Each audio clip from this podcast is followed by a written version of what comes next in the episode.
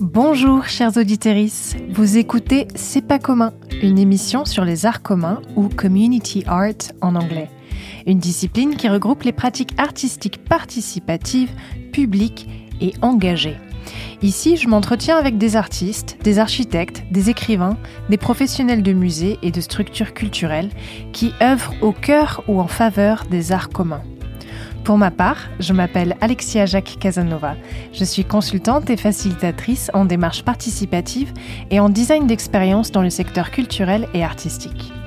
Avant de fonder mon entreprise, Artisest, j'ai beaucoup travaillé et étudié dans le champ du community art à l'étranger, d'où ma passion pour ce courant et la création de ce podcast.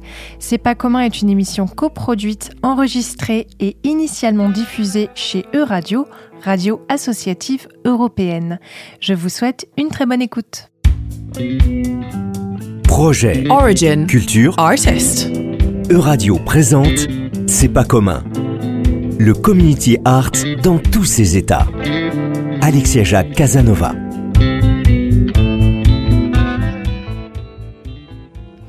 La poésie est un luxe de première nécessité.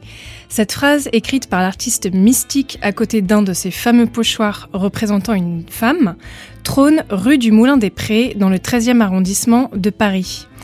La poésie est un luxe de première nécessité et pour cette raison, elle devrait être accessible à tous, au détour d'un boulevard, sous les ponts, dans les lieux reculés, dans les coins oubliés ou malfamés, sur les hauteurs inaccessibles mais visibles de tous. Vous écoutez C'est pas commun, l'émission dédiée au community art ou art commun en français. Et aujourd'hui, nous recevons deux street artistes pour explorer avec eux la dimension sociale, participative et politique de leur pratique. Antoine, vous êtes le cofondateur et président de l'association Street Art sans frontières, une association de street art humanitaire. Bonjour et bienvenue. Bonjour. Jinx Kunst, vous êtes un street artiste connu notamment pour vos détournements de panneaux de signalisation. Vous faites partie de l'association Solidar International. Bonjour et bienvenue. Bonjour. Alors sans rentrer trop dans des détails historiques euh, complexes, j'aimerais rappeler quand même de manière simple, voire simplifiée, d'où vient la pratique du street art. Donc ça commence grosso modo, et arrêtez-moi si je me trompe, avec le graffiti dans les années 60. Le graffiti, c'est le fait d'écrire son nom ou son blaze euh, sur les murs, sur les trains, bref, sur tous les endroits visibles depuis l'espace urbain. Et peu à peu, au fil du temps, se développe une pratique plus artistique où on va orner ces, ces blazes, ces graffitis avec des calligraphies de plus en plus complexes, ajouter des éléments figuratifs et ainsi de suite. Donc d'autres techniques apparaissent comme le pochoir, le collage et quand on parle de street art aujourd'hui, on fait davantage référence à une pratique artistique acceptée et légalisée, ou du moins euh, qu'on laisse faire, à l'inverse du tag ou du graffiti qui reste considéré comme un acte de vandalisme qui est rapide euh, et qui est furtif. Est-ce que vous validez grosso modo cette entrée en matière euh? Je crois juste que Pignon Ernest, il a commencé en même temps euh, que le graffiti aux États-Unis avec ses collages. D'accord. Je crois que c'est à la même période. Entre. Dans les années 60 Ouais. Ok, super, merci. Donc avant de rentrer dans le dur du sujet, est-ce que vous pouvez nous expliquer comment on devient ou comment vous, vous êtes devenu euh, street artiste euh, Jim Kunst? Euh, moi, c'est par le skate, en fait. Et puis, comme le, pour moi, un skate park sans tag, déjà à l'époque, c'était pas un skate park, parce que nous, on voyait de Nantes qui avaient des tags de partout. Donc, nous, dans notre petite ville à Pornic, on a commencé à faire des tags. Et après, j'en ai beaucoup fait sur, sur papier pendant des années, et je m'y suis réellement mis à fond en 2001, je crois, euh, à force de rencontrer des graffeurs de Nantes. euh, voilà. D'accord. Antoine? Je pense comment on devient street artiste, c'est un peu différent pour chacun. Moi, c'est un peu par hasard. J'ai rencontré des, des amis qui graffaient quand j'étais ado et, et j'ai continué. Très bien. Ça fait combien de temps? Ça doit faire quasiment 15 ans maintenant. D'accord. Et pour toi, Jinx, combien de temps? Euh, mes premiers tags, je dirais il y a 30 ans, mais je sais pas si on peut en parler comme ça. Ok. Donc, on a vu dans la première émission que l'art commun est très lié à la notion de démocratie culturelle. Un concept que François Matarasso, euh, lui, décrit comme le droit pour les classes ouvrières de créer leur propre art, inspiré de leurs propres expériences. Est-ce que vous avez la sensation, à travers vos, vos associations respectives et, votre pratique, d'œuvrer pour la démocratie culturelle? Et est-ce que c'était une des motivations qui vous a poussé à, créer vos associations respectives? Antoine oh, Il y a eu pas mal de motivations, mais ça en faisait partie. Ouais. C'est même un peu au cœur de l'association de Street Art Sans Frontières, c'est d'apporter de l'accès à l'art. Donc euh, de, de, démocratiser un petit peu, un petit peu tout ça. Mhm. On a la sensation qu'il y a un peu une sorte d'élitisme qui tourne autour de la création artistique euh, en général. Et euh, le street art a aussi euh, ça de particulier d'être déjà en s'exposant dans l'espace public un, minimum accessible. Et, derrière, de par la pratique dans la rue, voilà, il y a, une relation qui peut se faire directement avec les passants, avec avec les, curieux, et du coup, le, dialogue peut s'installer. Donc, il y a aussi une accessibilité de ce point de vue-là. Jinx? Ça, ouais, Je le rejoins en disant que bah, ça a toujours été un acte gratuit dans la rue pour les gens. On le fait pour nous, mais aussi pour les gens. Donc, euh, qu'on le fasse chez nous ou ailleurs, ça reste la même idée en fait de base. C'est le faire vraiment pour les gens. J'ai la chance d'avoir un public qui fait que parfois j'oriente ce public sur une cause qui pour laquelle je suis sensible. Cet été, je suis allé peindre au Rwanda des portraits de, de Juste et des Hutus qui ont sauvé des Tutsis plutôt que de les massacrer. Et ce qui va nous permettre de sensibiliser un petit peu aussi bien les députés, les pouvoirs politiques, la presse et le public autour de la, cause de la reconnaissance du génocide des Tutsis du Rwanda. Pour autant, j'ai pas sauvé de vie, je sauverai rien. Euh, j'ai juste euh, très modestement fait part de, de, mes compétences à une cause. Ce qui me gêne, c'est euh, cette propension qu'ont les artistes modernes et notamment ceux qui sont dans, dans l'art urbain et qui voudraient avoir une démarche qui, qui se vendre comme des artistes sociaux, de toujours exagérer leur générosité, leur vertu, leur super pouvoir, parce qu'en fait, il y a comme on n'a plus ni de mythologie, ni de dieu, ni d'idole et que le rock'n'roll des ringoles, euh, finalement, euh, ça a laissé une sorte de vide qui fait que les street artistes ont tendance à vouloir ça se poser comme des super-héros. Dans cet extrait de la série documentaire Ceci n'est pas un graffiti diffusé sur Arte Créative, on entend le street artiste C215 parler des hommages qu'il rend aux Rwandais dans des portraits réalisés sur place. Il parle aussi, on l'entend sur la fin, des artistes super-héros. Et en fait, pendant qu'il parle, on ne le voit pas ici parce que nous sommes à la radio, mais si vous regardez le documentaire sur, euh, sur YouTube, vous verrez qu'en effet, pendant qu'il en parle, il y a des images qui défilent à l'écran et qui montrent différentes réalisations de l'artiviste ou euh, superstartiviste JR. Est-ce que vous avez une réaction sur un ou, deux éléments de, cet extrait, Jinx? Je pense qu'on peut que apprécier sa démarche. En tout cas, euh, on peut, c'est parfait ce qu'il fait dans sa démarche. Puis il fait ça depuis, euh, ça doit bien faire 15 ans qu'il voyage pour ça. Donc c'est ouais, moi j'applaudis à sa démarche. Mhm. Et par rapport aux, super-héros, aux artistes super-héros bah, Il y en a partout. Euh, enfin, nous, on était en contact avec un qui est encore en Syrie à Tidlib, là. Euh, lui, pour, pour moi, lui, c'est un super-héros. Il va peindre, pas tous les jours, mais dès qu'il peut, il va peindre, euh, alors qu'il est entouré de, des milices, de Daesh, de machin. Et il va quand même peindre des trucs révolutionnaires, entre guillemets. Pour, lui, pour moi, lui, c'est un. enfin, je, je, respecte grave son audace et ouais, ce qu'il fait. D'accord. Antoine? Ouais, je pense qu'il y a des artistes qui sont des héros, des, super-héros à leur manière. C'est pas forcément ceux dont on entend le plus parler. Mhm. Ceux qui sont peut-être le plus connus sont peut-être un peu moins les, héros euh, euh, que ceux auxquels on pense. Je pense que je pense que peut-être un peu d'humilité, ça ferait pas de mal aussi dans le monde du street art parce qu'il y a beaucoup de comme le dit très bien C215, il y a beaucoup d'artistes qui ont l'impression de peut-être un peu trop changer le monde alors qu'ils ne changent pas grand-chose. C'est ce qu'il dit, il dit qu'il le fait humblement. Euh, voilà, après c'est à chacun de voir euh, midi à sa porte. Il y, a, des gens qui ont tendance à être un peu dans, la démonstration, et des gens qui sont un peu plus dans la discrétion. Voilà, on, a tous nos avis sur les, street artistes. Il y, a, il y a de la diversité comme partout. Mhm. Donc C215, il, parle là dans cet extrait de l'hommage qu'il rend euh, au peuple rwandais à travers les, peintures qu'il réalise sur place. Euh, je sais que Jinx, tu rends aussi hommage ou tu as fait des projets dans mhm. lesquels tu rendais hommage euh, à, des habitants. Est-ce que tu, peux nous parler un petit peu de ces projets-là? C'était un projet dans cinq pays d'Afrique de l'Ouest qui s'appelait Jigen Ngour Et c'était rendre hommage à des femmes et des hommes du pays, en faisant leur portrait au pochoir. Et des gens surtout qui, euh, qui avancent sans argent avec leur association, comme euh, des orphelinats que j'ai visités où il n'y a pas de lit, ils ont 60 gamins, on leur ramène tous les jours. Et, euh, et voilà, c'est des gens qui font avancer leur pays sans moyens et qui méritent d'être mis en avant au moins une fois. Donc j'avais envie de le faire. Et voilà. C'est parti d'un projet qui avait eu à la base au Népal où euh, il y a des Népalais qui rendent hommage comme ça à des gens de leur pays. Et en revenant de là-bas, je me suis dit, mais faut faire ça en Afrique et dans tous les pays. enfin, il y a des gens qui méritent d'être mis en avant dans tous les pays. Donc, euh. Et comment est-ce que tu as choisi les, les, sujets que tu as représentés? Alors, une bonne partie de la recherche, ça a été sur Internet. Et sinon, c'est euh, des contacts euh, que j'avais sur place qui m'ont dit, enfin, qui m'ont conseillé certaines personnes.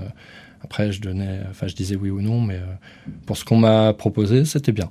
Mm -hmm. Je suis pas déçu du tout des gens que j'ai pu peindre. Ils méritaient vraiment. Antoine, toi, avec Street Art Sans Frontières, vous avez des fresques qui sont plutôt euh, géométriques euh, et, peut-être un petit peu moins figuratives. Comment est-ce que tu choisis ou comment est-ce que vous choisissez au sein de l'association euh, ce que vous allez représenter, les sujets? On s'est attaché à essayer d'être le plus universel possible, donc on a essayé de supprimer le, figuratif, comme tu dis. Euh, on s'inspire beaucoup des, des, dessins, donc que tu parles de la géométrie et aussi des origamis. Euh, on s'attache à représenter quelques symboles, mais vraiment des choses, euh, c'est très abstrait. On essaye de pas être dans, trop dans le direct. On a aussi besoin des fois pour des autorisations pour certains murs de ne pas être dans le message. Les gens ont très peur des messages, ils ont très peur de qu'est-ce qu'il peut y avoir de caché derrière la peinture, quel est le sens, etc comme nous, l'idée, c'est vraiment d'être juste accessible et d'apporter un petit peu de couleur et d'animer un atelier, de faire participer les jeunes. On, se concentre sur des choses qui sont d'abord techniquement euh, accessibles. Donc les formes géométriques, c'est simple. Euh, et puis on a quelques symboles qui reviennent régulièrement, qui sont euh, comme des portes, symboles d'ouverture, des escaliers, symboles d'ascension, des ponts, symboles de lien. Et on joue un peu avec ça, c'est-à-dire on peint des ponts des portes ou des escaliers, mais aussi on dessine d'une certaine façon des escaliers, des portes, des ponts. Voilà. À, à, travers ces formes euh, géométriques. Voilà, avec les formes géométriques. Et mmh. on essaye de jouer avec les différentes nuances de couleurs. On travaille qu'avec des aplats. Et en jouant avec des couleurs euh, plus sombres et plus claires, on crée des impressions de volume. Et donc ça, c'est des, des, des, des, un résultat qui fonctionne bien avec les jeunes. Ils sont un peu surpris et donc ça leur permet de, de découvrir quelques techniques. Mmh.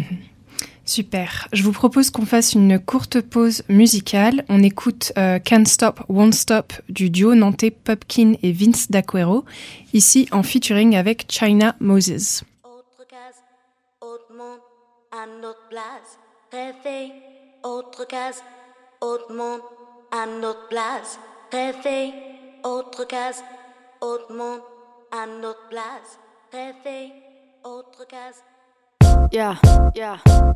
J'ai toujours rêvé d'être une chanteuse de jazz sous un autre blaze, dans une autre case, dans un autre monde, pas sur les mêmes ondes, même pour le salaire de base, dans une robe d'occasion.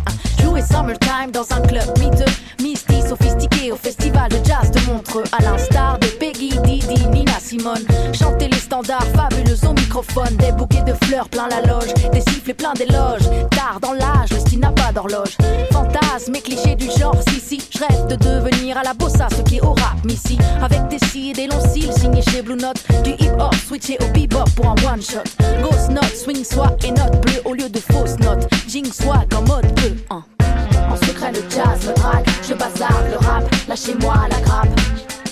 Les regrets, c'est pour les nazes. La défaite me gave, je préfère faire des vagues. Retour à la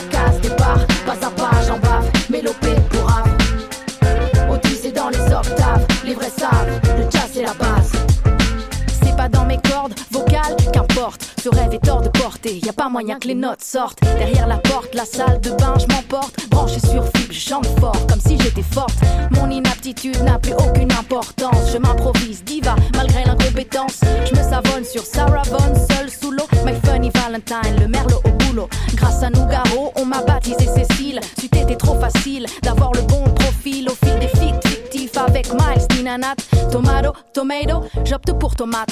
Soudain, le swing me transporte jusqu'au Carnegie Hall. Tout de suite proche de Billy que de Biggie Smalls. Baqué par un Big Bang costaud stars. Standing ovation comme les grandes stars.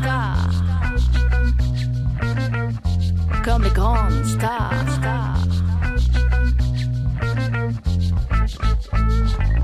En secret le jazz, le drag, je bazarde le rap, lâchez-moi la grappe. Les regrets c'est pour les nazes, la défaite me gave, je préfère faire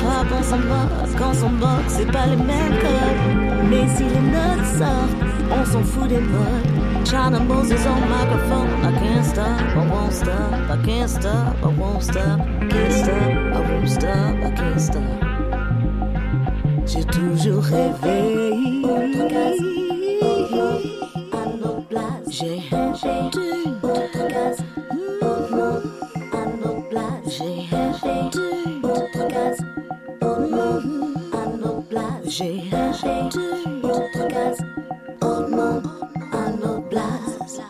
un, un autre, un autre blague, un autre blague. Ok, vas-y, euh, garde ça, mais je fais une autre. Euradio, Community Art. c'est pas commun. Alors, on a parlé de vos projets en Afrique, Jinx et Antoine. Vous avez été au Sénégal, au Niger, au Kenya et dans et dans d'autres pays. Qu'est-ce que ça fait d'être un homme blanc qui fait des projets artistiques, humanitaires ou solidaires dans des pays d'Afrique? Et est-ce que c'est une situation sur laquelle vous vous arrêtez pour réfléchir de temps en temps? Antoine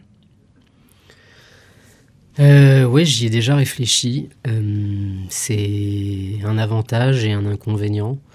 Euh, disons que nous, par rapport à notre projet, c'est aussi un avantage parce que pour avoir accès des fois à des autorisations, à des responsables politiques, à des, pour, pour tout un tas de choses, on est aussi euh, assez tristement plus pris au sérieux et plus écouté quand on est blanc en Afrique. Euh, donc ça peut avoir un côté avantageux pour certains aspects. Après, nous, l'idée, c'est de- d'essayer d'être le que les, les- jeunes qui participent avec nous, ils puissent euh, se projeter, euh, d'être des artistes, qu'ils puissent se projeter à notre place. Et donc, euh, c'est ça peut être un frein. C'est aussi pour ça qu'on essaye de diversifier l'association. On a, on a des membres du Maroc, on a des membres de Mayotte, donc on a des gens qui ont des... Qui, on essaye d'avoir une équipe un peu plus diversifiée. On essaye aussi d'avoir plus de filles dans l'équipe parce que l'idée c'est que ce soit euh, voilà, le plus diversifié possible et que les, les gens qui participent se, se, se voient faisant partie de nous. C'est c'est pour ça qu'on a choisi aussi les formes simples, c'est qu'à la fin, nous, si les jeunes, ils, ils se disent mais ce qu'ils font en fait c'est facile, ce qu'ils font on peut le faire, c'est qu'on a réussi. Jinx? Moi, je dirais qu'il n'y a, pas de souci par rapport à ça, par, au niveau administratif ou quand on est euh, européen. Des fois, au niveau administratif, on a plus de problèmes pour, euh, que ce soit pour des visas, pour, euh, pour des démarches sur place. euh. Et- Mais en termes de politique, de représentation, de... Nous, perso, j'ai jamais eu de, de, de soucis ni de. Enfin, j'ai jamais rien remarqué de spécial par rapport à ça. Donc les, les participants ne sont pas spécialement euh, blessés ou gênés par le fait que ce soit des hommes blancs qui viennent euh, Non, leur apporter. D'accord. En tout cas, on me l'a pas fait ressentir. Mhm. Alors, j'ai une petite passion pour euh, les mots, pour euh, leur usage et leur définition. Et je me suis demandé en préparant l'émission si tous ces nouveaux qualificatifs qu'on ajoute au mot art, donc par exemple comme on le fait ici, art commun, art engagé, art social, est-ce que ce serait pas une conséquence insidieuse de l'appropriation du domaine de l'art et de la culture par un système capitaliste, puis ensuite néolibéral? Donc ce que je veux dire par là, c'est que la norme de l'art aujourd'hui, c'est une peinture à vendre dans une galerie ou une peinture exposée dans un musée. Et donc dès qu'un artiste produit autre chose qu'un objet à vendre, on se sent obligé de le qualifier différemment. Pourtant, l'art, avant l'arrivée de ces logiques euh, de marché, est-ce qu'il n'était pas toujours euh, social, collaboratif, éducatif, euh, et ainsi de suite? Qu'est-ce que vous pensez de ça par rapport à votre pratique? Jinx? Pff, euh, franchement, je sais pas trop comment dire. euh, Je préfère laisser la parole à Antoine, parce que là, alors là, sur, sur ce sujet, je sais pas trop trop comment dire vraiment. Antoine Ah, je pense que je pense qu'il y a une récupération qui se fait euh, de toutes les créations qui existent et notamment du street art. Donc euh, après on ajoute des adjectifs pour euh, pour qualifier, pour entrer dans le détail, pour préciser. Euh, je pense que ça intéresse surtout les gens qui parlent d'art, un peu moins les artistes. Euh, les petites cases, les petites étiquettes, euh, c'est un peu c'est un vaste débat qui revient souvent, je pense, dans un peu tous les domaines. Euh, ouais, il y a une récupération et puis il y a des. Il y a. hum, Je pense. euh, Je pense que c'est un sujet qui, qui intéresse peu les artistes Hmm. et plus les gens qui parlent d'art. Les gens comme moi. Par exemple. qui font des émissions sur l'art. Par exemple. Très bien. Je vous propose qu'on écoute un autre passage de la série documentaire Ceci n'est pas un graffiti, diffusée sur Arte Créative. Avec Jérôme Coumet, donc quand on fait des murs, on fait voter les habitants euh, des, des bâtiments euh, à côté. C'est-à-dire l'artiste nous fait trois propositions et euh, on- ils doivent choisir une des propositions. À certains arrondissements dans Paris, par exemple le 13e, le maire est fan de street art, euh, il y a des fresques partout et du coup tu t'aperçois que, bah, ça draine du monde, ça fait marcher les commerces, ça, crée une sorte de vie euh, parce qu'il y a un, engouement euh, populaire. Là où le procédé peut paraître un peu malhonnête, c'est qu'on va mobiliser l'art urbain parce que c'est un art populaire. Sauf que quand vous avez, je sais pas, Shepard Ferret qui vient travailler dans le 13e arrondissement, qu'est-ce qu'il a à voir avec l'habitant du 13e arrondissement? Rien. L'immeuble sur lequel Shepard Ferret est intervenu, au Bay, euh, par un des immeubles les plus esthétiques du 13e. On fait exprès d'ailleurs de, faire en sorte d'orienter les œuvres vers les quartiers les plus populaires, parce qu'on pense qu'on peut leur offrir ça. Donc, euh, et quand ils voient des touristes étrangers venir de loin pour venir voir l'immeuble photographié, bah, c'est une vraie fierté.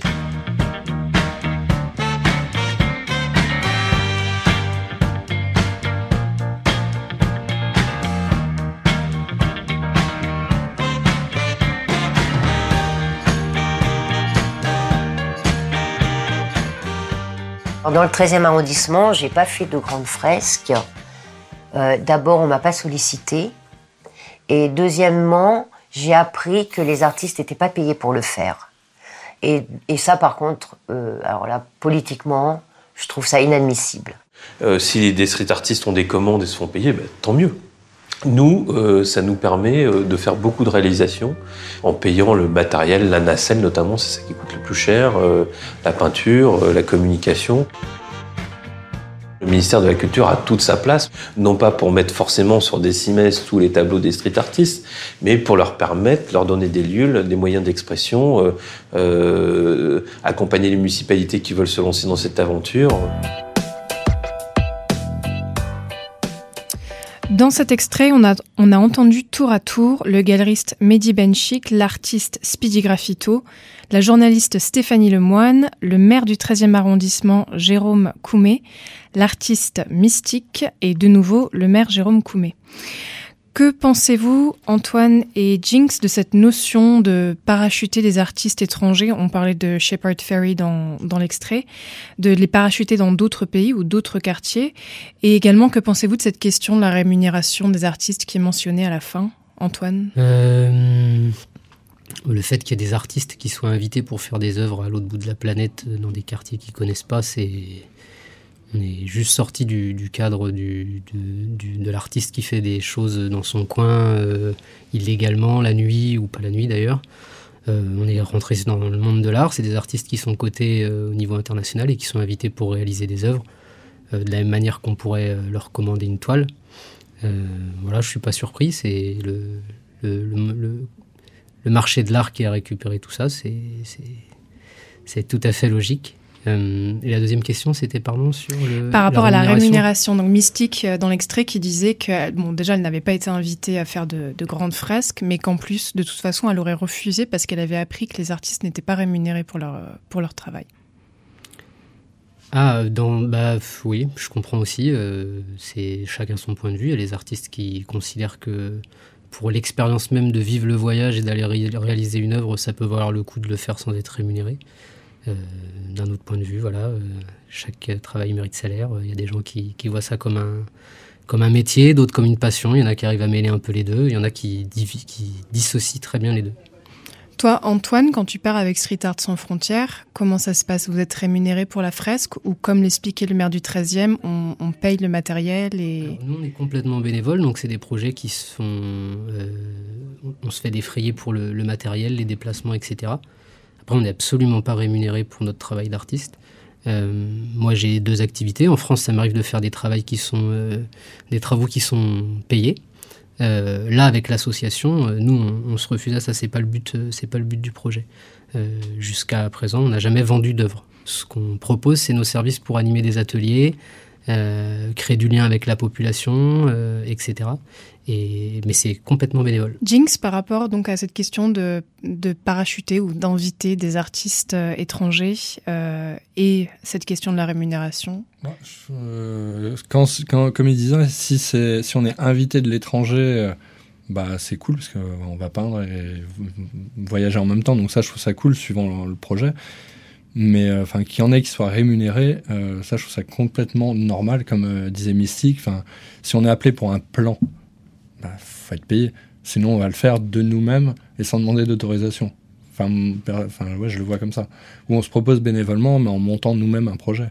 oui, la différence entre une commande et ce qui, ce Ouais. qui vient de ton Ouais, initiative. puis après, ça dépend aussi du, ouais, du projet. Là, il y a eu un projet à Angers au couvent, je sais pas s'ils ont été payés, mais c'est le genre de projet où euh, je trouve qu'il n'y a, pas- a forcément besoin d'être payé parce que c'est solidaire, c'est, il y a une idée derrière, c'est pas juste aller peindre et décorer. Et par rapport au lien avec les, les quartiers, est-ce que vous pensez que les, les habitants, ou du moins vous dans vos projets, est-ce qu'ils sont plus touchés quand c'est un artiste local qui travaille avec eux sur une fresque, ou est-ce que ça ne fait aucune différence par rapport à l'expérience que vous avez eue, vous, Jinx, par exemple? Moi, j'ai l'impression qu'ils sont encore plus contents si, euh, si c'est euh, justement, comme on disait tout à l'heure, que si c'est un blanc qui s'est déplacé pour eux, ils vont euh, super bien accepter la chose en tout cas.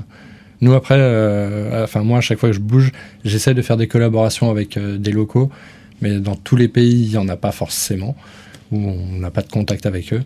Mais quand c'est possible, c'est, je pense qu'Antoine c'est pareil, il en fait, et c'est, c'est encore mieux parce que c'est un échange culturel, on n'a pas les mêmes euh, façons de voir les choses, et tout. donc. ouais. Antoine? Je crois aussi que les gens sont intéressés de recevoir des artistes qui viennent de loin, ou même de pas si loin, mais qui viennent d'ailleurs. Euh, à Saint-Nazaire, dans le cadre du Festival des Escales, il y a des artistes qui viennent chaque année pour réaliser des, œuvres et euh, pour avoir accompagné plusieurs fois des rencontres avec les, jeunes des quartiers. Euh, J'ai senti qu'il y avait de l'intérêt presque autant pour l'artiste en tant que tel, pour son œuvre, que pour d'où il venait. En fait, ça, créait une relation, une rencontre et un sujet de dialogue, le fait que la personne vienne d'ailleurs.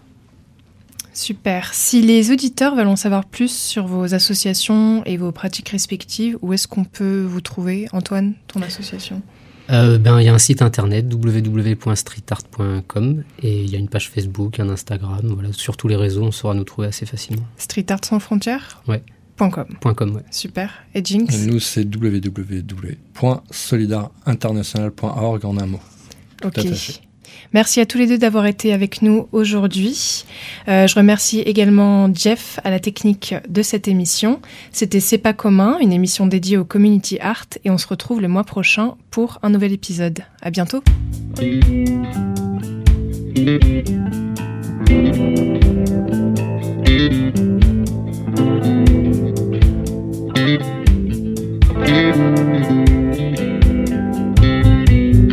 Euradio vous a présenté C'est pas commun, une émission sur le community art que vous pouvez réécouter en podcast sur euradio.fr. www.euradio.fr.